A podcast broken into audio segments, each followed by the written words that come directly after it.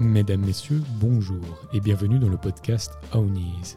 Je me présente. Je m'appelle Baptiste Mabillard et je suis le fondateur de Ownies, une jeune entreprise de confiserie-chocolaterie qui va lancer sur le marché son premier produit en septembre 2022. En attendant le jour J, je vous invite, chaque dimanche à 11h, à partir à la découverte de femmes et d'hommes entrepreneurs qui sont à l'origine des plus belles marques dans l'agroalimentaire. Nous allons parler de réussite et d'échec à travers des discussions transparentes qui retracent leur parcours inspirant. Si vous souhaitez être informé des nouveaux épisodes ou des avancées de ma marque Ownies, n'hésitez pas à vous abonner à ma newsletter via le site ownies.ch. Sur ce, je vous souhaite une très belle écoute.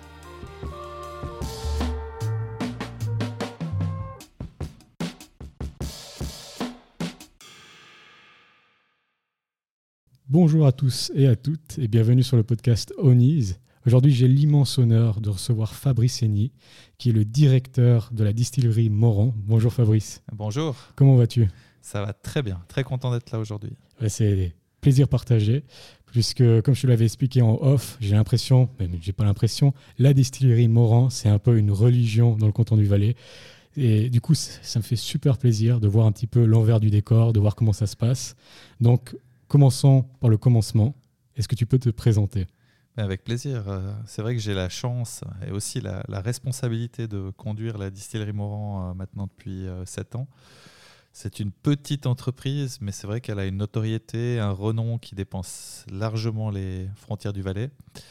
Elle existe depuis plus de 130 ans donc, euh, donc euh, c'est grâce à ces bons produits qu'elle est, qu'elle est bien connue. Et puis, euh, et puis moi, bah, je suis arrivé là-dedans tout à fait par hasard parce que j'avais une carrière dans le secteur de la finance à la banque. Après mes études, j'ai passé une dizaine d'années chez UBS en Suisse et à l'étranger. Et puis, à un moment donné, j'ai voulu partir dans une structure un peu plus petite. Et puis, j'ai trouvé du travail en Valais, dans le domaine du tourisme, dans les quatre vallées, où j'ai pu faire mes armes dans une autre PME et puis euh, en 2014, euh, mes parents qui étaient entrepreneurs avaient une entreprise euh, dans le secteur agroalimentaire, les herbes aromatiques du Grand Saint-Bernard. Et ils sont venus vers moi en disant, écoute Fabrice, nous on arrive à la retraite, on aimerait bien que tu vendes l'entreprise parce qu'on en a besoin pour notre retraite. Est-ce que tu serais d'accord de t'occuper de la vente? Et puis moi, ça m'intéressait parce que je finissais à ce moment-là un exécutif MBA à HEC Lausanne j'avais réduit mon temps de travail dans mon activité principale et puis c'était euh, bah, l'occasion aussi de, découvrir un autre monde, celui, de la remise d'entreprise, de la vente d'entreprise. Et puis on a essayé de, bah, travailler un petit peu sur la société de mes parents et puis euh, de trouver le bon repreneur. Et puis eux, ça leur tenait à cœur de trouver euh, des gens bah, qui partageaient un peu les mêmes valeurs, qui euh, croyaient aux produits du terroir. Et puis, euh, par notre réseau, bah, on est tombé sur la distillerie Moran qui, pile à ce moment-là, voulait aussi se diversifier et puis ne plus faire que des spiritueux et des sirops, mais aussi avoir un autre secteur d'affaires. Ok, très bien. Donc là, on est passé assez rapidement. Ce que je te propose, donc on a bien compris, la distillerie Moran, vous faites principalement des sirops, des liqueurs, toutes sortes de produits. On va venir après dessus. Mais donc toi, tu es né en Valais, c'est bien ça? C'est ça, donc euh, né à Sion, grandi à Sion, et puis ensuite, euh, comme tout bon valaisan qui veut faire des études, euh, je me suis expatrié. j'ai vécu à Zurich, à Fribourg, et puis ensuite, avec mon épouse, on est parti une année et demie du côté du Luxembourg. On travaille les deux dans le secteur de la finance, histoire de voir un peu, un peu autre chose, même si la ville de Luxembourg ressemble comme deux gouttes d'eau à Fribourg. Donc, c'était pas très, très dépaysant, mais c'était intéressant d'avoir une expérience internationale. Et puis, euh, au moment où on a voulu avoir des enfants, on s'est dit, bah voilà, c'est le bon moment de retourner aux sources, de retourner au pays. Et puis, c'est vrai que, enfin, comme tous les Valaisans, on dira qu'on a une tellement belle qualité de vie euh, dans la vallée du Rhône qu'il fallait qu'on revienne à la maison. Exactement. Et puis, comment c'était un peu l'enfance du petit Fabrice? Alors l'enfance, elle était euh, super heureuse dans un quartier de la ville de Sion, un plein centre, avec euh, l'école à deux minutes à pied. Euh, bah, je suis fils unique, donc j'ai des parents qui sont beaucoup, beaucoup occupés de moi et puis euh, qui m'ont beaucoup fait voyager. Et j'ai eu la chance ben, d'être avec des parents qui étaient entrepreneurs. Mon papa travaillait dans le domaine du chauffage, du sanitaire. Ensuite, ma maman a ouvert une boutique d'habits pour enfants. Et puis à un moment donné, quand le secteur de la construction se portait un peu plus mal pour mon papa, eh ben, il a eu l'opportunité en fait de racheter euh, des recettes, des recettes euh, d'assaisonnement, qui étaient des recettes un peu historiques en Valais, justement les herbes du Grand Saint-Bernard. Et puis, euh, il a pu racheter ses recettes en 95 et redévelopper euh, cette activité. Donc, il a découvert quelque chose de complètement différent de, ce qu'il connaissait. Et puis, c'est souvent le signe euh, et le caractère des entrepreneurs de toucher à des domaines parfois qui n'ont rien à voir les uns avec les autres. Et tu penses que justement le fait d'avoir un papa et une maman entrepreneurs, ça t'a aidé aussi à vouloir devenir entrepreneur? Oui, clairement. Et puis, c'est vrai que j'ai toujours eu envie. Alors, c'est un peu paradoxal parce que j'ai jamais vraiment eu ma propre activité. Mais aujourd'hui, euh, j'essaye de, développer la distillerie Morand comme si c'était mon entreprise. Donc, je m'identifie totalement, même voilà, si je suis pas actionnaire aujourd'hui de la société, et puis j'essaye de la faire bouger comme si, comme si j'étais chez moi. Et je fais pareil pour les herbes du Grand Saint-Bernard, avec encore plus de fierté, parce que c'était l'entreprise de mes parents, et puis on essaye aussi de la, de la développer. Et, c'est vrai que c'est assez confortable, parce que voilà, je peux prendre des risques sans avoir aujourd'hui le risque entrepreneurial. Donc c'est une position qui est, qui est très confortable. Et puis justement, durant ton enfance, tu allé voir un petit peu euh, ce qui se passait avec ta maman, avec ton papa, un peu voir euh, mhm. comment c'était, comment ils faisaient l'entrepreneuriat, ou bien est-ce que tu avais lancé des petites choses? Des fois, on sait qu'il y a des, des, jeunes qui commencent à vendre du jus d'orange euh, dans la rue et tout ça. Est-ce que tu avais des, quelque chose comme ça ou bien... Ouais, complètement. Alors moi, je les accompagnais souvent dans leurs jobs respectifs soit à la boutique de ma maman, soit avec euh, mon papa sur des, chantiers de construction. Et puis, euh, et puis après, euh, j'adorais faire mon, petit, mon petit business. Donc, les, les, premiers souvenirs, ça a été à un moment donné, les bracelets brésiliens, c'était à la mode. mon papa, il avait réussi à faire venir quelques centaines de bracelets. Et puis, j'avais été les vendre au marché de Sion. Euh, ensuite, euh, ensuite ah, j'ai euh, commencé à faire. À quel âge à peu près les bracelets Je pense que j'avais, je sais pas, 8-9 ans comme ah, ça. oui, ok. Et puis après, j'ai commencé à, collectionner les Swatch. À l'époque, les Swatch c'était très en vogue. Il y avait des modèles spéciaux, donc j'essayais d'acheter le bon modèle et puis de les revendre. Donc j'ai toujours bien aimé faire du, faire du, faire du business. puis après, j'ai vendu aussi des snowboards, enfin toutes sortes de choses. Et c'est vrai que j'aime bien ce côté, ce côté commercial et puis essayer de réfléchir toujours à à développer quelque chose en lien avec l'entreprise. Est-ce que tu arrives à dire qu'est-ce qui te plaisait quand tu avais justement cet âge-là? Mm. Qu'est-ce qui te plaisait à vendre justement ces bracelets brésiliens? Est-ce que c'était purement capitaliste pour avoir de l'argent ou bien est-ce que c'était le plaisir de, discuter avec des gens et ça? Ouais, c'est le, contact avec les gens.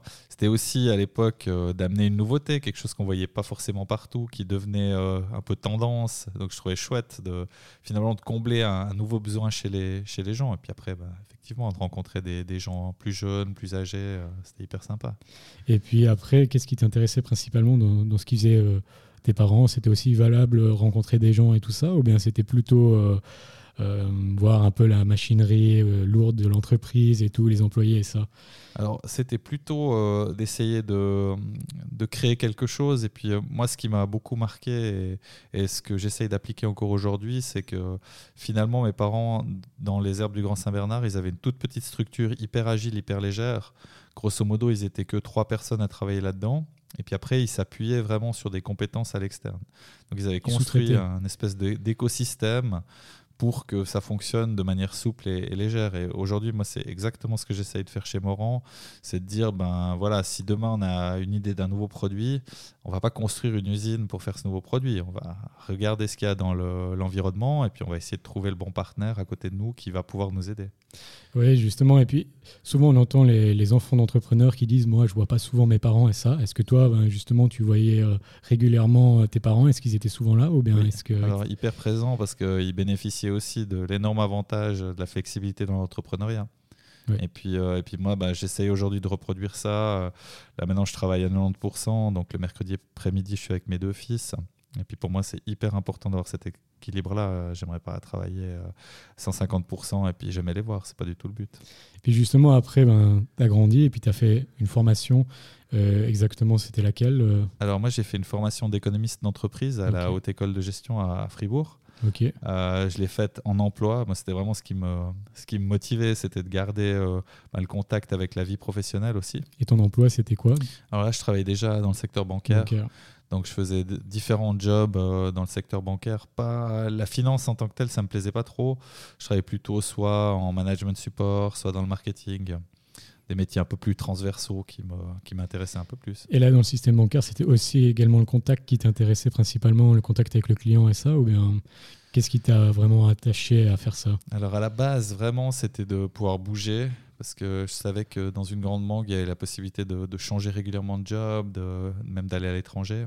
Moi, c'était ce qui m'intéressait. C'était aussi le côté formation. À l'époque, ils investissaient énormément dans la formation. Donc, moi, ça me permettait de faire des études à côté, de d'avoir des jobs aussi assez intéressants. Euh, donc c'était plus euh, voilà, les, conditions qui étaient offertes que, que je trouvais sympa. Après, euh, au fil des années, ça a commencé à m'ennuyer un petit peu parce que c'est vrai que la banque, elle est très complexe, c'est contraignant, il y a beaucoup de réglementations, il y a beaucoup de processus, de procédures à suivre. Puis ce côté-là, il me, il me plaisait un petit peu moins. Oui, il y a très peu de liberté et tout ça. Voilà, alors il y a la, la compliance, elle est importante. Et puis, et puis moi, voilà, euh, ça me dérange pas de remplir des formulaires, mais au bout d'un moment, quand ça prend le dessus sur le contact client ou sur les relations, c'est un petit peu embêtant. Et puis, donc, tu étais quand même un élève studieux, tu avais plutôt des bonnes notes et ça ou bien... Oui, j'ai toujours bien, bien, bien travaillé à l'école. C'est vrai que j'avais ben, pas mal de facilité, donc euh, donc c'était c'était assez assez sympa. Et puis on était euh, bah, déjà à l'école primaire euh, un petit groupe là où on était tous plutôt bons élèves, on s'entendait très bien, filles garçons. Et puis il y avait une c'était assez marrant. On avait vraiment une émulation d'essayer de faire les meilleures notes. C'était assez drôle, tout en ayant une vie cool, en faisant plein de trucs à côté en faisant du foot, en, étant une très bonne équipe de potes. Euh, c'était assez intéressant comme, euh, comme mécanique. Et puis, durant ces périodes où justement tu étais mi-emploi, mi-école, mhm. est-ce que tu avais utilisé euh, d'autres choses? Tu avais continué un petit peu comme les bracelets brésiliens, la collection Swatch? Est-ce que tu avais fait d'autres. Alors, pendant les, pendant les études, j'ai pas forcément eu encore de, de job à côté, mais, mais j'aime beaucoup organiser. Donc, je passe, je passe encore toujours aujourd'hui beaucoup de temps pour euh, organiser les vacances, pour essayer de, de dégoter des fois des, des nouveautés, des bons deals. Euh, et puis, moi, ça me plaît. C'est vraiment mon caractère de, de foncer, d'avancer, euh, d'essayer des nouvelles expériences. Entrepreneur. Ouais, c'est ça aussi dans la, aussi dans la vie, dans la vie privée. Donc, des fois, je fatigue un peu ma femme et mes, enfants quand ils en sont à la cinquième activité du samedi. Donc, il faut que je me calme un peu. et puis, du coup, donc, tu fait cette formation? À quel âge tu l'as terminée, euh, cette école où tu étais mis emploi Alors, j'ai fait cette formation jusqu'à 25 ans. Oui. Et puis après, ben, j'en ai recommencé une euh, dix ans plus tard avec ce MBA euh, du côté de l'Université de Lausanne. Dix ans plus tard. Voilà, exactement. Et puis là, justement, il y a une question qui vient en tête. C'est donc là, tu avais quel âge quand tu as fait cette MBA Autour des 35 ans. Et puis, est-ce qu'il y avait une grosse différence avec les, les gens qui font la MBA généralement à 25 ans et ça ou bien Ouais. Alors là, c'était vraiment un critère d'admission à Lausanne, c'est qu'ils veulent des gens qui aient 10 ans d'expérience. Ah, ok. Moi, j'étais parmi les plus jeunes de, ma ah, classe. Ah oui, oui, donc euh, c'était normal. Et puis là, c'était vraiment, vraiment, c'était vraiment génial parce que c'était des gens en anglais, international, donc il y avait des gens qui venaient d'un peu partout, pour ces cours, et puis euh, plein de gens de différents secteurs. Et puis là aussi, euh, c'était vraiment très très intéressant parce que moi, je, craignais que ça soit très compétitif. J'avais cette image du MBA où on veut absolument être le meilleur et puis on s'en fout des autres. Et là, tout le contraire, c'était hyper solidaire. On a beaucoup travaillé tous ensemble. On s'est vraiment filé des coups de main. Et puis à la fin, euh, on a tous réussi. On était tous très contents. Et surtout, bah, on a gardé aussi un, noyau euh, d'amitié et puis de contact qui, seront, qui seront là à vie. Et puis en parallèle de ça, tu continues à être intéressé par ce que faisaient tes parents, euh, par les herbes du Grand Saint-Bernard et tout ça. Tu continues à aller voir un petit peu euh, l'usine et tout, voir un Bien peu. Bien sûr, ouais. Donc maintenant, bah, ça appartient à 100% à la distillerie. Euh, on a changé un petit peu de mode de, fonctionnement aussi avec une, vraiment une action qui me tient particulièrement à cœur. En fait, quand mes parents avaient l'entreprise, ils amenaient du travail en fait dans des ateliers protégés. C'était des personnes en situation de handicap qui faisaient par exemple le conditionnement des épices. Et puis euh, au moment où l'entreprise a été vendue à la distillerie, cette institution nous a approchés en disant écoutez, euh, voilà, euh, vous allez déménager de Sion à Martigny, vous allez prendre des locaux, essayez de réfléchir maintenant à créer un atelier intégré avec les personnes en situation de handicap qui viendraient travailler chez vous. Et puis de fil en aiguille, en fait, on a monté ce projet. On a commencé avec 8 personnes en situation de handicap et puis aujourd'hui on en a 16 qui travaillent tous les jours euh, au sein de la distillerie Morand. Euh, alors principalement pour du conditionnement d'épices, de tisanes, et puis aussi sur d'autres missions ponctuelles, sur des cadeaux de fin d'année, sur des calendriers de l'Avent. Et puis on a vraiment un, team qui est, qui est, assez exceptionnel, avec des gens qui ont des talents, des compétences, encadrés euh, parfaitement bien par des maîtresses socioprofessionnelles. Et puis, alors au-delà du fait que pour ces personnes, c'est une fierté de travailler dans une entreprise comme Moran, de créer un produit qui est ensuite vendu en magasin, nous, pour nos équipes, c'est aussi un bonheur d'avoir ces gens-là euh, parmi notre organisation. Ok, c'est extrêmement intéressant. On va revenir tout de suite dessus. Moi, je voulais juste savoir un peu quel a été l'élément où tu t'es dit, ok, je vais aller partir travailler pour cette entreprise, euh, justement, les herbes euh, du Grand Saint-Bernard. Là, tu m'avais dit au tout départ que c'était parce que justement tes, parents arrivaient gentiment à la retraite. Mhm. Mais donc toi, tu étais encore dans le système bancaire à ce moment-là? Alors là, j'étais déjà, j'étais déjà sorti du système bancaire. Là, je travaillais dans le monde du tourisme. Et puis c'était plus ou moins le moment où je faisais ma formation MBA. Et puis quand je me suis mis dans cette formation, c'est quand même des formations qui demandent pas mal d'investissement en temps. C'était euh, une fois chaque deux semaines, deux jours à Lausanne. Et puis il y a quand même un peu de travail à côté, des travaux de groupe et des choses comme ça. Et puis mon, mon ancien patron euh, dans le domaine du tourisme, il, avait fait cette formation euh, deux ans avant moi. Et puis j'avais vu en fait durant la formation, il avait beaucoup trimé parce que voilà, il travaillait à 120% dans son job. Plus il faisait cette formation à côté. Et puis quand je l'ai vu faire, ben, je me suis dit, moi, j'ai pas envie de la faire comme ça. Si je la fais, j'essaye de dégager du temps. Donc j'ai réduit mon temps de travail, je me suis concentré sur la formation. Et puis en parallèle, ben, j'ai essayé de commencer à trouver un acheteur pour l'entreprise de mes parents. Et puis après, euh, ce qui s'est passé d'une fois qu'on a ma conclu ce deal avec la distillerie. Donc toi, tu as, rejoint vraiment après euh, qu'il y a le deal qui a été fait. Donc c'était pas avant. Non. Ok. Exactement. Et puis quand le deal a été fait, comme la transaction s'était bien passée, je m'entendais très bien avec euh, les membres de la famille Morand. Ils m'ont dit bah écoute, si en plus tu as un peu de capacité, si tu arrives à dégager deux jours par semaine, bah viens chez nous et puis tu t'occupes de l'intégration. Et puis j'ai géré cette intégration avec justement la création de cet atelier intégré. Et puis ensuite, euh, bah, j'ai fait ça pendant quelques mois. Et puis le directeur qui était en place chez Morand est parti. Et puis on m'a proposé de reprendre la direction des deux entités. Et la MBA, du coup, était finie Exactement, Ok. Donc euh, là, maintenant, tu es à la distillerie Morand. Mais juste avant, comment ça s'est passé, en fait, de vendre euh, l'entreprise de ses parents, justement, un groupe comme Morand? C'était compliqué, tout ça? Est-ce que, justement, tout ce que tu as fait dans le système bancaire, ça t'a aidé? Comment, comment ça se passe en fait ouais. C'est une partie intéressante. Bah, c'est quand même un, challenge parce que voilà, il n'y a pas forcément une marketplace où on trouve des acheteurs et des vendeurs d'entreprises. Ça serait intéressant comme concept. Ça, serait vraiment bien, ouais, d'ailleurs, parce que souvent il y a peu de transparence sur qu'est-ce qu'il y a à vendre, qui cherche à acheter. Donc moi, je me, la première chose que j'ai faite, je me suis tourné vers les instituts bancaires en disant, ben voilà, nous on a cette entreprise, on veut la vendre. Est-ce que dans vos clients, entreprises ou privés Est-ce que vous connaissez des gens? On s'est aussi approché en Valais euh, d'une entité qui s'appelle le Centre de compétences financières. C'est l'entité qui cautionne euh, certaines entreprises, qui soutient aussi les startups. Et puis aussi, on, une très bonne vue euh, des gens qui seraient intéressés à investir ou à acheter. Donc on a plutôt fonctionné comme ça. Et puis après, ça a été un peu le bouche à oreille.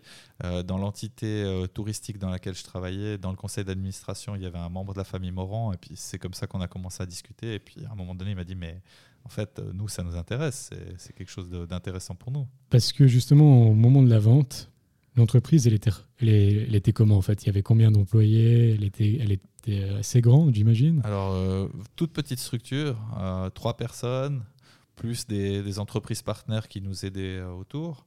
Donc euh, facilement euh, déplaçable à un autre endroit. on a eu beaucoup de chance parce que parmi les trois personnes, il y avait mes parents, plus une troisième personne qui gérait toute la production. Et puis cette troisième personne bah, a accepté de poursuivre l'aventure avec nous. D'ailleurs, il est toujours là aujourd'hui et puis il fait un travail exceptionnel pour nous. donc ça nous a permis d'assurer une certaine continuité.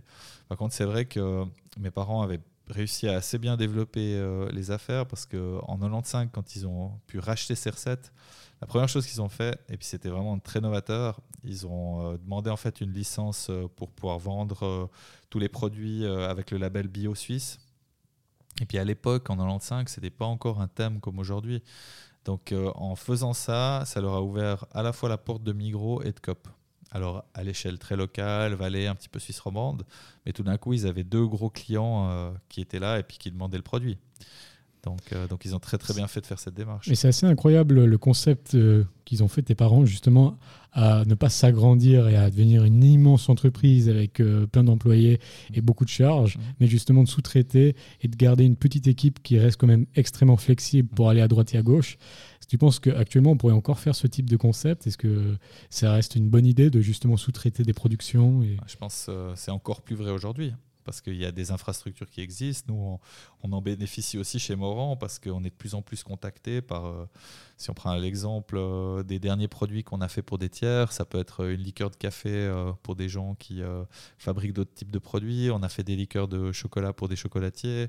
donc les gens, avant d'acheter un alambic ou de commencer à faire des liqueurs chez elles, eh bien, elles, viennent, elles viennent chez nous. Et c'est vrai que nous, on a une bah, on a une grosse infrastructure à dispo, donc autant qu'elle tourne et qu'elle soit utilisée. Et en fait, ce que faisaient tes parents, c'est réceptionner la marchandise fabriquée. Mhm. Est-ce que cette marchandise était déjà mise dans les, en packaging, il était déjà mis dans les paquets? Ou bien est-ce que justement c'est là où eux ils travaillaient? Qu'est-ce qu'ils faisaient exactement? Alors eux, ils, achetaient euh, des herbes aromatiques essentiellement à une coopérative qui s'appelle Valplante en Valais. Cette coopérative, rassemble une quarantaine d'agriculteurs qui euh, font pousser des plantes aromatiques euh, sur les coteaux autour des 1000 mètres d'altitude. Euh, je dis toujours qu'on est le deuxième plus gros client de Valplante, mais on ne rachète que 3 ou 4% de leur récolte, plus de 90% par chez Ricola pour les bonbons. donc on est une toute petite diversification pour Valplante. Mais après, à partir de ces herbes, mes parents faisaient des mélanges Justement, c'est un peu le, le, USP des herbes du Grand Saint-Bernard, c'est que plutôt que d'avoir euh, du basilic, du romarin, bah, eux proposent euh, un mélange d'herbes, par exemple pour la viande de bœuf, un mélange d'épices pour la raclette. Et puis, euh, c'est ces recettes traditionnelles qui étaient appliquées. Et puis après, une partie des, du conditionnement était faite par mon collègue qui est toujours là, et puis l'autre par des ateliers protégés qui s'occupaient de, de, conditionner pour nous. Ok, j'adore ce concept de justement sous-traiter et tout, et d'avoir cette petite équipe. Et justement, après, au moment de la vente, donc j'imagine que tout ça avait une valeur quand même. Donc après, derrière, euh, ça n'a pas été donné non plus à Morand. Non, non, parce qu'il y avait un chiffre d'affaires récurrent aussi, il y, avait un savoir-faire, il y avait des, recettes. Donc, euh, bien sûr, ça n'a pas, ça pas été, ça a pas été euh, donné, mais en même temps, c'est aussi plus facile à valoriser qu'une entreprise qui a beaucoup d'immobilier, qui a beaucoup de stock, à quelle valeur on ajuste le stock. Là, il y avait pas vraiment de questions. Le, prix était assez facile à. Et comment on valorise des entreprises comme ça? On va voir des gens qui savent. Euh, comment ça, se valorise? Alors, y après, il y a des méthodes de, valorisation. C'est clair que bah, nous, on a fait nos calculs. Morand avait fait ses calculs avec, euh, avec euh, leur fiduciaire. Et puis finalement, on n'était on pas très très loin les uns des autres. Et ça a pris combien de temps à peu près du moment où justement vous avez dit OK, on y va, on va la, la vendre à quelqu'un qui est intéressé? Puis au moment où vous signez avec Morand Ouais, neuf mois à peu près. Neuf mois, ah, c'est rapide. Ouais, ça s'est fait assez, assez rapidement. Et puis, euh, puis Morand a fait ça aussi sérieusement. Donc au moment où ils ont dit, bon, ben voilà, on y va, ils ont fait aussi un travail de due diligence avec euh, leur fiduciaire qui est venu, qui a épluché aussi les, les pièces comptables, euh, la comptabilité pour bien comprendre aussi les flux. Et puis, puis après, ça s'est bien, ça s'est très bien ficelé. Et puis du coup, après, tu te retrouves à la tête donc de Morand, avec une entreprise des, des, parents qui est dedans et tout ça. Et puis là, comment ça se passe euh, Tes premiers jours euh, où tu arrives justement à cette, cette euh, quand même énorme entreprise dans le sens en termes de réputation, et même elle a plus de 100 ans de, Mhm. d'histoire, donc mhm. c'est quand même euh, un sacré mastodonte. Mhm. Comment, ça se passe? C'était une phase très particulière pour, euh, pour Morand, parce que là, on a parlé plutôt du développement positif avec le rachat des herbes, mais quasiment simultanément, Morand s'est séparé en fait de, du deuxième grand pilier de son activité, parce qu'à l'époque, Morand fabriquait des spiritueux et des sirops. Et puis à côté de ça, Morand faisait aussi de la distribution de boissons. Donc si vous étiez euh, restaurateur à Verbier ou à Martigny, euh, bah, le restaurateur passait un coup de fil à Morand et commandait chez Morand du coca, de la bière, euh, du sirop, de la ouillamine, enfin toute la palette de boissons. Et puis, euh, cette partie du business, malheureusement, elle n'était pas rentable parce que logistiquement, Morand n'était pas prêt à, à gérer Il y avait des concurrents comme Allo Boisson et tout cela qui étaient là. Voilà, exactement. Donc, ils étaient là, ils faisaient bien leur travail. Et puis, euh, et puis la distillerie, euh, bah, pour les gens qui auraient l'occasion de venir une fois à Martigny, elle a été construite dans les années 1900. C'était la campagne au milieu des vergers, mais aujourd'hui, c'est le centre-ville, c'est en face de l'hôpital. Donc, au niveau logistique, c'est pas, c'est pas évident. Comme l'usine et l'entreprise ont été construites, c'est des espèces de, de mise-étage. Enfin, on construirait pas du tout aujourd'hui un bâtiment industriel de cette manière-là. Ce qui fait au milieu d'une ville. Voilà, ben, c'est ça. Et ce qui fait que Morand était plus compétitif. Et euh, à ce moment-là, quasiment euh, au, même moment où les herbes du Grand Saint-Bernard ont été intégrées, Morand a cédé la partie distribution de boissons à Allo Boisson, qui a repris cette activité. -là. Oui, parce que j'imagine que cette partie revente de boissons, elle est difficile, puisque justement, on fait des petites marges, euh, puisque derrière, c'est principalement un Coca-Cola qui fait les plus grandes marges, on les achète et après, on les revend. Voilà. J'imagine que les marges doivent être très faibles. C'est un business euh, où il faut faire absolument du volume et puis être Voilà. très très bien Économie organisé euh, logistiquement, ce qui n'était plus le cas de la, de la distillerie. Et puis il y avait par contre toujours un gros point d'interrogation. Et puis, et puis aujourd'hui, euh, on a eu la réponse. C'est que la distillerie se disait toujours si on arrête la distribution de boissons, probablement qu'on vendra moins de nos sirops et moins d'ouillamine dans la région.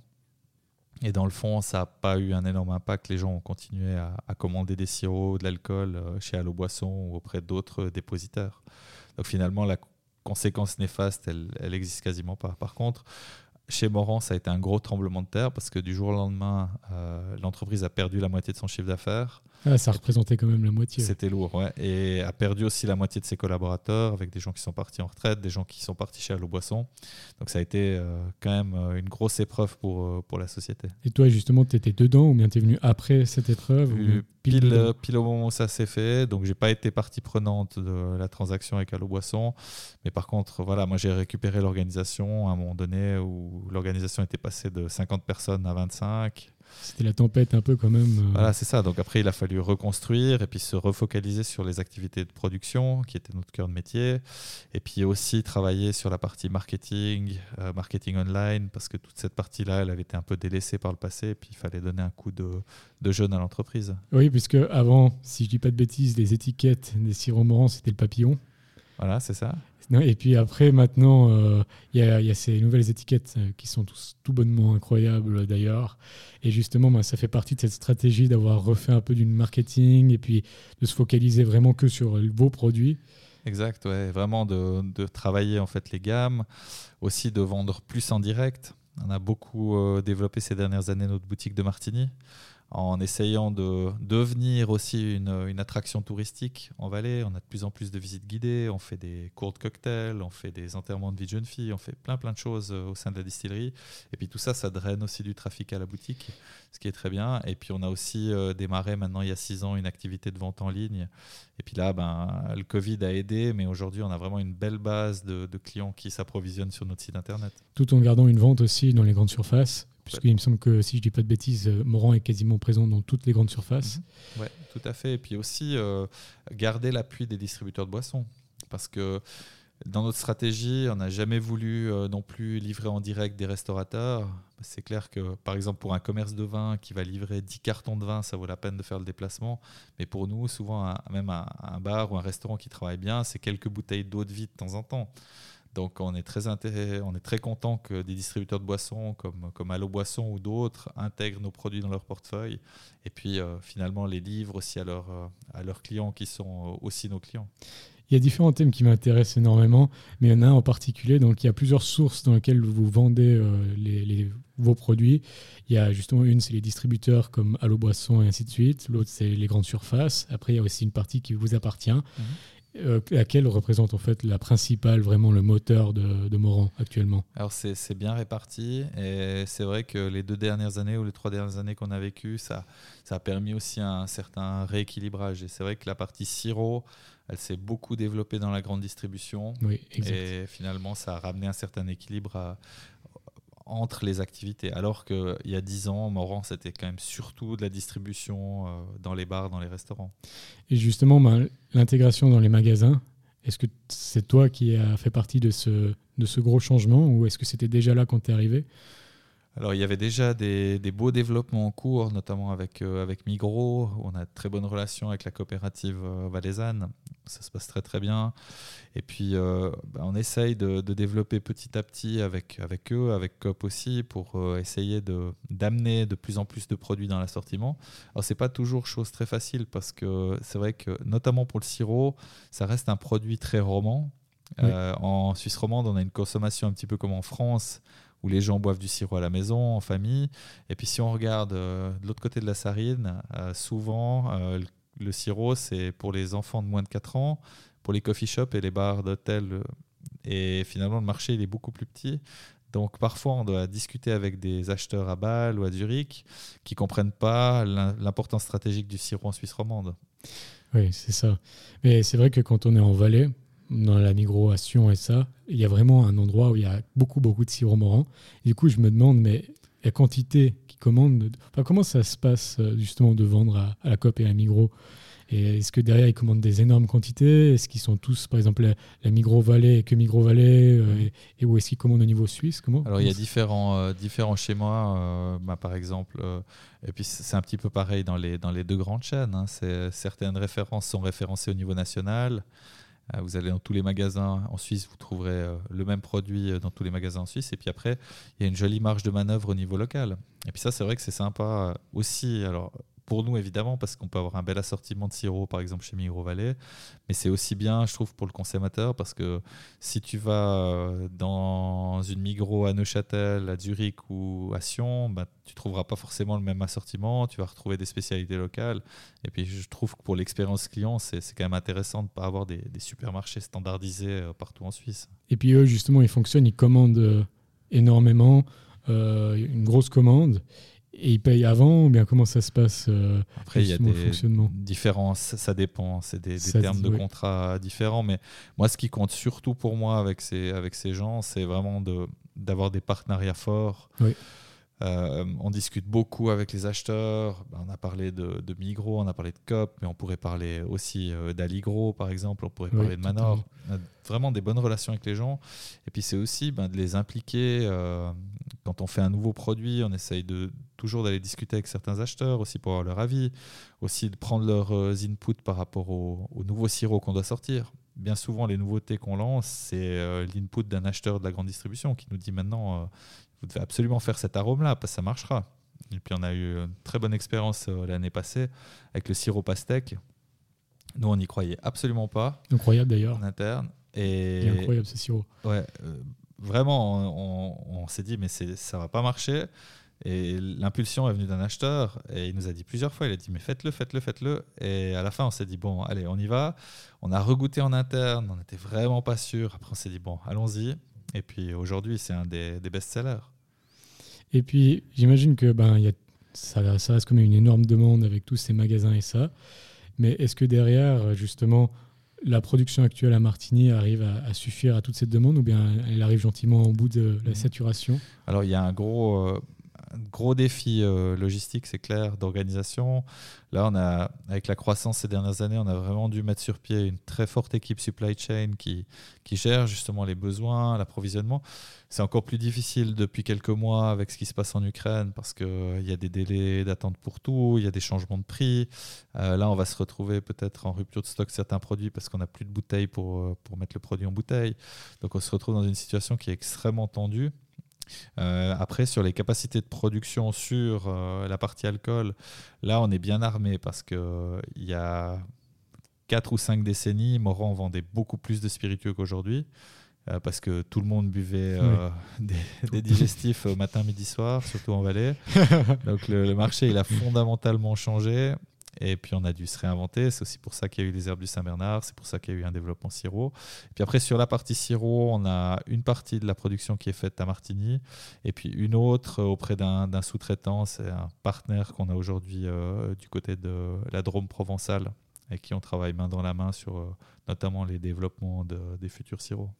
Oui, parce qu'il y a toujours la même question. C'est euh, des fois, il y a une tellement de grosse demande qu'on oublie un peu l'aspect familial et ça, et mm. puis on s'agrandit et on devient un Pepsi Co. Mm. Et puis là, c'est que de la machinerie lourde et c'est des énormes usines un peu partout dans le monde.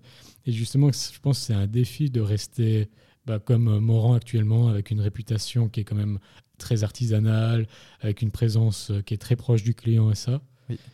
Oui, et bah, nous, on, s'efforce de le faire, euh, pas parce qu'on est obligé de continuer à faire du, travail à la main, mais parce qu'on pense que c'est, que c'est bien. C'est aussi pour ça qu'on a des ateliers intégrés avec, euh, avec 16 personnes qui sont capables justement d'absorber certaines tâches de manière manuelle.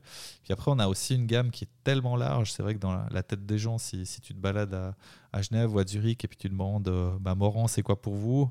Bien souvent, tu auras comme réponse oui, amine, abricotine, sirop, grenadine. Mais aujourd'hui, on a 300 références. Et puis, et puis aujourd'hui, on a des toutes petites prods. Certains lots, on fait 200, 300, 500 bouteilles. On colle les étiquettes à la main. Il y a vraiment encore un travail très, très manuel qui est fait chez nous. Moi, quand, quand on me dit Moran, je pense tout de suite aux abricots et à la, au poire Williamine qui sont on voit les, la culture est valaisanne en grande partie. Comment ça se passe? Parce que ça, ça c'est aussi la grande, la grande réputation de Moran. C'est justement les abricots. Et en plus, euh, vous avez des recettes de Williamine ou d'abricotine qui sont extrêmement, euh, comment dire, qui, qui y a de, de, très grosses règles euh, par rapport à l'origine des aliments et ça. Comment ça se passe? Ben c'est vrai que c'est. Alors, tant l'eau de vie de poire Williams que l'abricotine sont des AOP. Donc on a un cahier des charges hyper strict à, respecter. Exactement. Donc si on prend l'exemple de l'abricotine, euh, dans l'abricotine, il faut 100% d'abricots valaisans, dont 90% d'une variété qui s'appelle l'abricot luisé. Il faut euh, distiller en Valais, il faut mettre en bouteille en Valais. Donc, euh, donc c'est très contraignant. Et puis cette abricotine AOP aujourd'hui, c'est un gros gros défi pour nous parce que euh, les fruits viennent majoritairement de nos domaines agricoles, donc on a 18 hectares euh, d'abricotiers au-dessus de Saxon. Exact. Et puis malheureusement, euh, Dame Nature, elle n'a pas été très, très, très sympa ces dernières années. Donc l'année passée, on a tout perdu à cause du gel. Cette année, ça s'annonçait très bien, mais il y a eu un terrible concours de circonstances il y a quelques semaines sur nos parcelles où on a eu un peu de neige, mais pas suffisamment pour protéger le fruit. Et puis euh, cette neige a amené de l'humidité et la nuit il a fait moins 3 et on a perdu à peu près euh, la moitié de la récolte, alors que normalement s'il fait moins 3 on perd pas de, production. Donc là on se retrouve de nouveau face à une année qui, est, qui va être compliquée. Euh, on n'est peut-être pas au bout de nos peines parce qu'il peut y avoir encore de la grêle, il peut y avoir la mouche Suzuki qui s'attaque aux fruits. Donc on aura peut-être une moitié de récolte ou un tiers de récolte. Et puis ça, c'est un défi parce qu'en parallèle, ben, on a un produit AOP qui nécessite cette matière première. Donc, euh, donc on gère nos stocks au plus près et puis c'est n'est pas forcément, pas forcément évident. Donc on espère vraiment maintenant qu'en 2023, 2024, on a une fois des bonnes récoltes. Parce qu'il suffit, entre guillemets, il suffit d'une ou deux belles récoltes pour refaire deux, trois ans de stock et puis après d'être un peu tranquille. Oui, justement. Bon, après, d'un autre côté, ça apporte une grande valeur à justement la bricotine parce qu'elle a ses règles qui sont très strictes.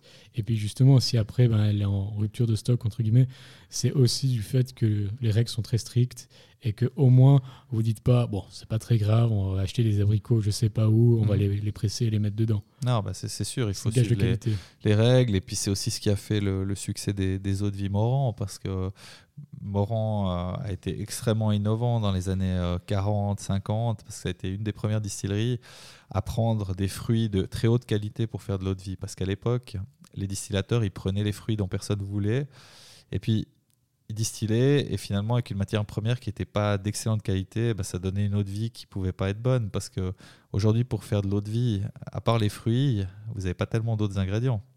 Donc si tu prends des fruits qui sont qui sont pas de qualité, tu peux pas avoir une eau de vie euh, qualitative à la fin. Non, et on voit la différence tout de suite lorsqu'on goûte. Euh, je sais pas si ici en Suisse il y a d'autres gens qui font de la bricotine. Alors, euh, alors il y, a d'autres gens qui font de la bricotine. S'ils suivent le cahier des charges et ils emploient des abricots en général, le produit est, très bien. Hein. Maintenant, c'est sûr que si on compare la bricotine AOP à des produits qui sont faits avec des abricots peut-être de l'étranger et le résultat il sera pas aussi bon. Nous on a dû on a dû aussi sortir un produit alternatif, euh, une eau de vie d'abricot qu'on a appelé l'abricot du gel euh, parce qu'à un moment donné euh, déjà en 2017 on avait tout perdu à cause du gel et là on n'avait plus du tout de stock. Et la grande distribution nous a dit, écoutez, maintenant il faut un produit parce que nous, on va pas laisser le rayon vide pendant une année ou deux.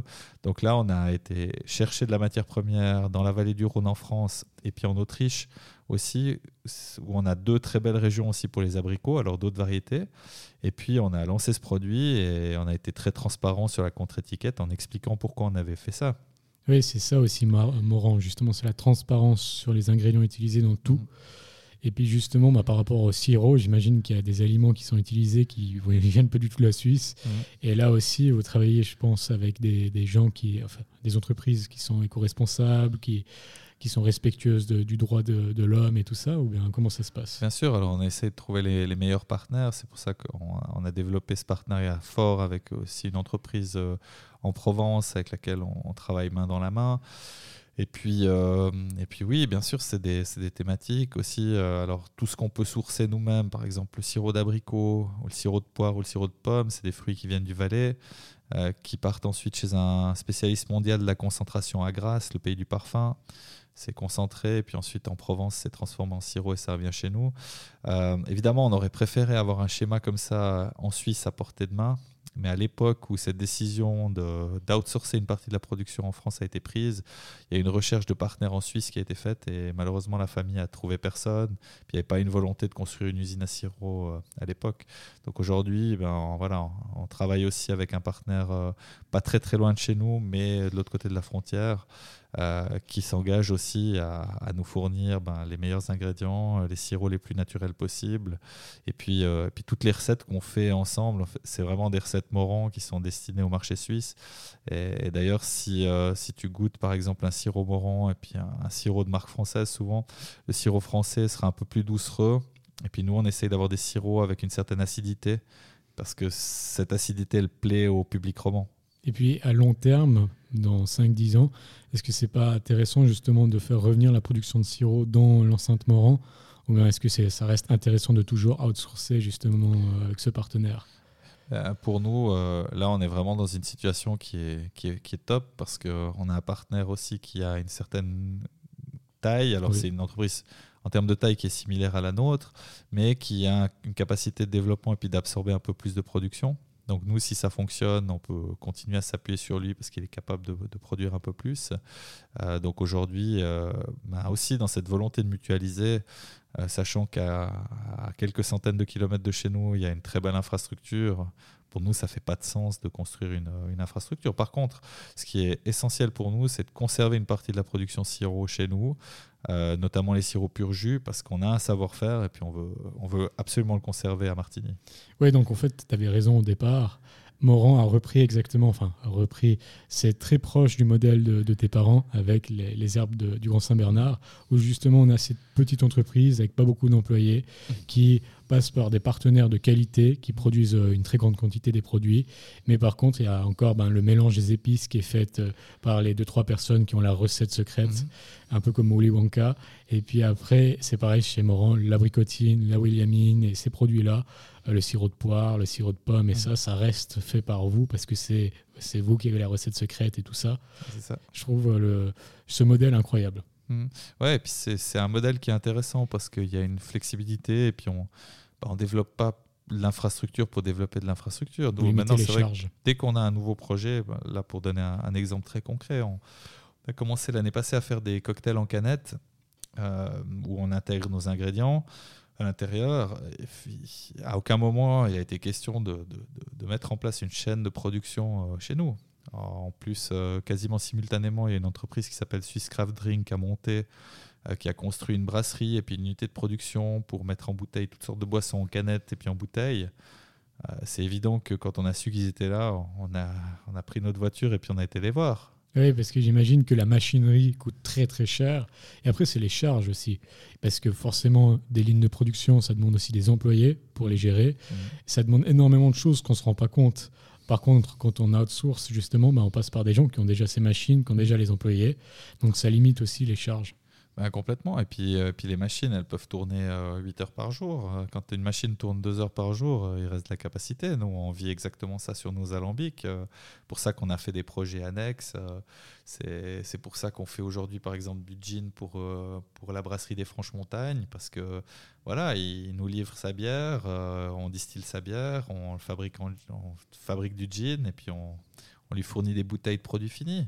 Oui, ça me fait penser un peu à Arthur qui était venu aussi dans ce podcast, euh, le CEO de la nébuleuse, qui lui a commencé justement en outsourçant, enfin, il, fait, fabriquait aux côtés d'une brasserie pour limiter les, les coûts parce qu'ils ont des machines que si ils devaient acheter, ça coûterait trop cher. Puis là, j'ai l'impression que c'est pareil. Ben, justement, c'est mieux de passer par cette entreprise à monter pour éviter de prendre une, des machines pour mettre en bouteille ou en capsule qui coûtent euh, des millions et qui derrière demandent beaucoup d'entretien. C'est ça. Et puis aujourd'hui, il y a des, spécialistes. On a rencontré des gens à Zurich, euh, une entreprise qui s'appelle Agilary, qui est spécialisée justement dans la gestion de projets. Et puis si, si demain vous avez un projet dans l'agroalimentaire, quel qu'il soit, vous vous approchez d'eux, ça vous coûtera quelques milliers de francs, mais ils seront capables de vous dire où vous pourrez produire votre produit, euh, comment faire la recherche et développement, et puis euh, dans quel délai vous pourrez avoir vos premiers échantillons pour aller prospecter. Tout ça depuis votre salon sans avoir besoin d'une infrastructure ni de production ni de stockage. Alors là, c'est extrêmement intéressant. On vient d'avoir le meilleur conseil, je pense, pour, euh, comme j'ai dit, c'est un podcast pour euh, aussi inciter, entre guillemets, les gens à, à, partir, à entreprendre, et principalement dans l'agroalimentaire. Là, je pense que tu as donné un conseil en or, donc je vais le mettre en description tout de suite, comme ça les gens pourront aller dessus. Mais du coup, ça veut dire qu'on a vraiment de la chance en Suisse. L'agroalimentaire est très développé, on, peut facilement créer des marques tant que ça reste de la qualité. Oui, très très bien. Et puis il y a aussi euh, au niveau universitaire, dans les HES, des compétences qui sont, qui sont absolument géniales. Nous, on a, on a de la chance parce qu'à proximité de Martigny, il y a la HES en agroalimentation où euh, nous, quand on a une thématique, on a une idée, on peut aussi toujours aller les voir. Il y a des étudiants qui peuvent travailler sur un sujet. Pour moi, c'est aussi, aussi très bien d'être proche de ces milieux-là. Oui, aussi, justement, pour les parties conservation et hygiène, où ça demande d'avoir ben, de la formation très poussée. Euh, là, ça concerne moins, je pense, les sirops, justement. Ça concerne plus tout ce qui, est, qui se mange. Mhm. Mais passer par ces écoles, ça peut justement passer par des gens qui savent faire ce genre de choses et qui peuvent vraiment nous aider. Mhm. Donc euh, c'est incroyable, j'adore ça. Et puis il y avait un point où j'avais dit qu'on allait revenir dessus parce que je trouve hyper intéressant aussi. C'est justement, comme tu l'as dit, tu travailles avec des personnes qui sont avec des, handicaps. Et puis là, ça remonte déjà aussi du temps de, mmh. quand tes parents géraient les herbes du Grand Saint-Bernard. Et puis ça, en fait, comment ça se passe un petit peu? Alors, c'est une, une, fondation euh, valaisanne qui s'appelle la, la, FOVAM, euh, sur Vaud, euh, on entend régulièrement parler de Polyval, c'est aussi euh, une fondation de, ce type-là. la FOVAM, elle gère plusieurs centaines de, personnes en situation de handicap. Et puis, elle a peut-être une particularité, c'est qu'elle cherche vraiment à travailler sur une intégration au sein des entreprises. Donc, ils ont commencé avec un concept chez COP dans les supermarchés, avec des ateliers intégrés où les personnes en situation de handicap s'occupent de mettre en rayon les produits. Euh, ensuite, il y a eu euh, notre atelier intégré, notre premier atelier intégré, puis notre deuxième atelier intégré. Et puis maintenant, depuis quelques années, ils ont aussi ouvert un hôtel à Martigny, le Martini Boutique Hotel, où dans chaque secteur de l'hôtel, des personnes en situation de travail, en, situation de handicap, pardon, travaillent aux côtés de maîtres et maîtresses socioprofessionnels. Et là, chez Morand aussi, du coup, ils continuent, en plus des herbes de Provence, est-ce qu'ils travaillent aussi euh, euh, avec vous chez Morand Alors surtout des herbes valaisannes, hein, pas trop des, herbes. Les pardon, les herbes du Mont Saint-Bernard. Mais juste, oui, donc ils sont euh, encadrés par des, par des maîtresses socioprofessionnelles qui qui sont nos personnes de contact. Donc ça veut dire que notre responsable supply chain, quand il a un mandat à leur donner, quand il a des tâches à confier, ben, il s'approche d'elles et puis euh, il travaille avec elles pour établir le planning de travail, avec la priorisation. Et puis après, c'est vraiment ces deux personnes qui, gèrent, euh, qui gèrent l'équipe. Euh, mais après, elles font bah, parfaitement partie de l'entreprise. Donc ça veut dire que quand on a notre, notre souper de boîte, tout le monde vient. Quand on fait certaines activités, les personnes sont aussi conviées on fait des séances d'information chaque mois. Euh, les personnes sont autour de la table, donc euh, donc c'est très bien. Donc c'est quelque chose que tu conseilles aux autres entreprises dans l'agroalimentaire même dans tout autre domaine, c'est aussi de, réfléchir à travailler euh, avec ce type de fondation et ça aussi pour les entreprises qui se lancent justement non, c'est un, un, plus. Et puis chacune en fait de ces, de ces fondations a ses particularités. ils ont leur petit domaine d'expertise. On, travaille aussi avec d'autres, par exemple, pour, pour créer euh, du matériel euh, en bois, par exemple. C'est une autre fondation qui nous donne un coup de main. Donc on essaye aussi d'entretenir des, des, liens, des liens avec eux, donc ça vaut la peine. Et puis euh, c'est vrai que nous, on a dans nos équipes des gens qui sont très compétents et puis au fil des mois bah, qui développent aussi des compétences et puis on a de plus en plus aussi de capacités. Donc maintenant on prend aussi des, mandats externes pour nos ateliers intégrés avec euh, aussi un, modèle d'outsourcing, donc des gens qui nous demandent de faire du conditionnement pour, pour eux. Euh, on arrive à prendre des petits mandats et puis, euh, et puis c'est intéressant parce que ça, de nouveau, ça permet à des gens qui n'auraient pas d'infrastructure chez elles d'outsourcer. Et puis nous, ça nous amène des tâches complémentaires pour les personnes en situation de handicap. Parce que le but aussi, c'est qu'elles aient une certaine diversité et puis qu'elles développent aussi de nouvelles compétences. Et puis je sais qu'il y a aussi une autre partie de Moran qu'on connaît un peu moins, c'est Moran investi dans certaines entreprises, dont par exemple la marque de glace sans sucre, euh, je ne sais plus comment elle s'appelle. Exactement. Et puis est-ce que ça c'est aussi un domaine euh, que tu souhaites développer au sein de Moran et tout ça Aujourd'hui, on n'est pas forcément à la recherche d'investissement. par contre, on regarde, on regarde ce qui se passe, on regarde des opportunités, et puis on essaye aussi de, trouver parfois des, investissements qui font du sens. C'était le cas avec, avec Trill. Euh, qui cherchait un investisseur au départ, mais surtout un partenaire capable d'aider cette nouvelle marque à se déployer sur le marché suisse. Donc c'est des gens qui étaient basés à Dubaï, qui sont venus chez nous en disant, euh, voilà, vous connaissez le marché suisse, nous on a envie d'utiliser le marché suisse comme test, aidez-nous. Et puis, et là, bah, on a pris une, une petite participation dans, dans l'entreprise, aussi parce que le concept de glace sans sucre euh, semblait intéressant. Euh, puisqu'on a aussi du sucre dans le sirop, aussi du sucre dans les liqueurs, donc euh, peut-être des choses qui sont transposables. Et puis, aujourd'hui, on est très content de voir que, ces glaces commencent à très bien fonctionner avec une belle présence en Suisse romande et puis surtout euh, un projet qui devient très international puisque les glaces, elles sont aussi vendues dans les Émirats, en Espagne, au Portugal, donc ça se développe. Et puis on était aussi un tout petit peu au, départ de l'aventure. Il faudra que j'interviewe le, le fondateur de, cette marque. Mais oui, c'est incroyable. Je, trouve que euh, l'histoire est tellement intéressante et justement aussi les placements que, que, tu fais maintenant avec Morand et tout. On a vu la nouvelle identité graphique et tout ça. Je trouve que justement, il y a en même temps cette histoire de Morand qu'elle a depuis 100 ans, plus de 100 ans. Puis en même temps, là, maintenant, elle a aussi un nouveau côté jeune et ça. Qui, et les deux ensemble, ça fait quelque chose d'assez extraordinaire. Et puis justement, la question très intéressante, c'est comment tu vois Morand dans, dans 5-10 ans C'est vraiment difficile à dire tant on, expérimente des choses, euh, on essaye. On a beaucoup de chance parce qu'on est dans un environnement euh, très familial. Hein. Donc moi, j'ai rien à voir avec la famille Morand, mais le conseil d'administration est composé de membres de la famille. Les actions sont en main de la famille. Et puis, euh, ben, les gens qui sont dans le conseil d'administration, c'est des gens qui ont une grosse ouverture d'esprit, qui sont prêts aussi à prendre des risques, à essayer des nouvelles choses. Et donc, euh, moi, ça me laisse aussi euh, une, belle, une belle marge de manœuvre, justement, pour pour tester. Là, on a fait encore deux investissements en 2021, l'un dans le monde de la cosmétique en rachetant la moitié de Jardin des Monts, un autre dans une entreprise qui s'appelle Suisse Bocaux qui fait des plats cuisinés, où on a repris aussi le mandat de gestion de cette société. Et c'est des choses qui n'étaient absolument pas prévues au programme. Donc on ne s'était pas dit on veut absolument euh, une participation et puis gérer une entreprise qui fait des plats cuisinés, mais c'est au fil des rencontres, dans le réseau, tout d'un coup on voit quelque chose qui, qui semble intéressant. Et puis c'est vrai que l'entreprise étant 100% en main familiale, avec pour moi un contact euh, très rapproché avec mon conseil d'administration, on est aussi capable de décider très très vite. Et cette vitesse d'exécution, euh, bah, parfois, elle permet de soit de faire des deals ou même de saisir des jolies opportunités parce qu'on est extrêmement réactif. Donc, tu as quand même une grande marge de liberté malgré le fait justement que, enfin malgré, euh, avec justement le fait que qu'il y a la, famille qui contrôle tout, euh, mm. tout le reste.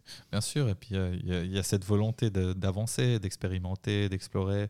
Et ça, c'est vraiment, pour moi, c'est passionnant parce qu'on peut, on peut essayer. Euh, voilà, bah, tous les projets ne sont pas des succès. Et puis, à condition de ne pas faire cinq fois la même erreur, je ne reçois pas des coups de marteau toutes les semaines sur la tête. Donc c'est aussi cet environnement que j'essaye de créer à l'interne en disant aux gens, mais essayez, euh, tentons le coup, euh, et puis, puis, on verra. Tout ne sera pas forcément parfait du premier coup. Euh, après, c'est beaucoup d'innovation, ça, c'est très bien. C'est ça, oui, exactement. Et alors, à un moment donné, on avait euh, quand même euh, l'obligation d'innover parce qu'il fallait diversifier les gammes, il fallait lancer des nouveaux produits. Et quand tu es arrivé justement, c'est ça. Au milieu du cyclone. Maintenant, on essaye d'être un peu plus, un peu plus sélectif parce que on multiplie les projets, ça prend des ressources, ça, des fois ça fatigue les équipes. Donc on essaye maintenant de, stabiliser aussi un peu le bateau. On va pas forcément euh, chercher euh, demain euh, de nouvelles acquisitions, mais on va essayer de consolider tout ça. Et puis d'être aussi un peu plus critique par rapport aux projets qu'on initie. Donc de faire aussi un, tri un peu plus un peu plus grand parce que voilà les ressources elles sont pas elles sont pas infinies et puis euh, souvent on se rend compte quand même que les, des petits projets de développement ça prend beaucoup plus de temps que de faire tourner le business quotidien. Donc il faut bien réfléchir euh, à quel endroit on veut mettre des ressources. Et à côté de ça, tu arrives toujours à garder quand même une très bon équilibre avec la vie professionnelle et puis le reste, la vie sociale et la vie privée Oui, oui, parfaitement. Alors j'ai une grande chance justement en étant entouré d'administrateurs aussi qui sont très actifs. C'est vrai que j'ai une tâche de représentation par rapport à la distillerie. Euh, par contre, euh, la représentation, elle peut aussi être assurée par un membre du conseil. Donc il y a régulièrement des invitations dans des événements et puis on arrive vraiment à, très bien se répartir. Donc ce qui fait que moi je peux être aussi très présent à la maison, très présent pour ma famille. Et puis finalement si on n'a pas cet équilibre, au bout d'un moment, on n'est pas bon dans son travail. Euh, les gens qui travaillent euh, à long terme, 12-14 heures par jour, je pense qu'ils ont un peu trop le, nez dans le guidon. Donc moi, je préfère qu'on travaille aussi un petit peu moins efficacement et avec une souplesse et une flexibilité. On le voit euh, aujourd'hui, quand on recrute, on ouvre toujours la possibilité au temps partiel. Et même si on cherche un 100%, on fait toujours dans notre annonce de 70 à 100 parce qu'on sait que si on met que 100, on se coupe de personnes qui, qui sont top et puis qui postuleraient jamais si c'était un 100%. Je suis totalement d'accord avec toi, mais vraiment, puisque en plus, ben dans le monde des startups, on a tendance à se dire, OK, il faut bosser 80 heures par semaine, on voit comment on fait Elon Musk et tout cela. Et puis, on a tendance à se dire, OK, la vie privée, la vie sociale et tout ça, elle passe en second, et je vais travailler énormément, parce qu'on pense que plus on travaille, plus on réussit ce qui est pas faux, mais voilà, après, il faut vraiment savoir, euh, savoir euh, jauger les deux. Et puis, je pense que c'est un très bel exemple de dire, OK, je vais travailler avec des horaires qui sont normaux, je vais passer du temps avec ma famille, avec mes amis, parce que derrière, c'est ça aussi qui me ressource, qui me met de l'énergie pour que quand je sois au travail, ben, je sois vraiment... Euh, opérationnel. Oui, et puis c'est bien d'avoir des contacts en dehors du travail, c'est bien de voyager aussi, de voir des nouvelles choses moi, ça me, ça m'inspire beaucoup, ça, ça alimente aussi mes, mes réflexions. Et, puis voilà, entre 18h et 20h euh, au bureau, euh, enfin, j'ai vu beaucoup d'exemples aussi dans mes anciennes vies. Ce n'était pas toujours forcément euh, les périodes les plus efficaces. Et puis les gens auraient peut-être mieux fait de, de partir un petit peu plus tôt parfois. C'est un très très bon conseil. Et justement, je viens sur ma, ma, dernière question. Comme tu le sais bien, je vais lancer ma, ma marque de confiserie et chocolaterie Aounis euh, en septembre. Et je voulais savoir quel est ton conseil, si tu devais me donner un conseil en particulier? Alors, c'est d'être extrêmement euh, focalisé sur la qualité du produit. Je pense que le, le consommateur, il s'attend à trouver aujourd'hui des très bons produits sur le marché. Donc, ça veut dire qualité du produit fini, qualité des ingrédients, même qualité du design et du packaging, parce qu'il y a une telle concurrence aujourd'hui. Donc je pense que la qualité, c'est vraiment le maître mot. Ok, extraordinaire. Bah, en tout cas, merci énormément pour cet épisode qui était extraordinaire. J'ai beaucoup apprécié découvrir un peu ben, ton histoire, l'histoire aussi des herbes euh, du Grand Saint-Bernard. Et puis, ben, évidemment, l'histoire de Moran, un peu cette face cachée qui est quand même extraordinaire aussi. Et puis, merci beaucoup pour ton temps. Et puis j'espère qu'on pourra se, revoir peut-être euh, pour euh, refaire le point prochainement. Avec plaisir, merci de ton invitation. À bientôt. Merci à toi, à bientôt. Et puis merci à vous d'avoir écouté ce podcast. Et puis on se revoit la semaine prochaine pour découvrir le parcours d'un autre entrepreneur, femme ou homme, dans l'agroalimentaire. Merci à tous. Vous venez d'écouter Aounis, un podcast qui retrace le parcours inspirant des femmes et des hommes qui forgent le monde de l'agroalimentaire. Si vous avez apprécié cet épisode, n'hésitez pas à vous abonner et à le partager autour de vous. Vous pouvez également être informé de l'avancée de ma marque de confiserie chocolaterie Aounis en vous abonnant à la newsletter disponible sur le site aounis.ch. Merci et à dimanche prochain pour un nouvel épisode.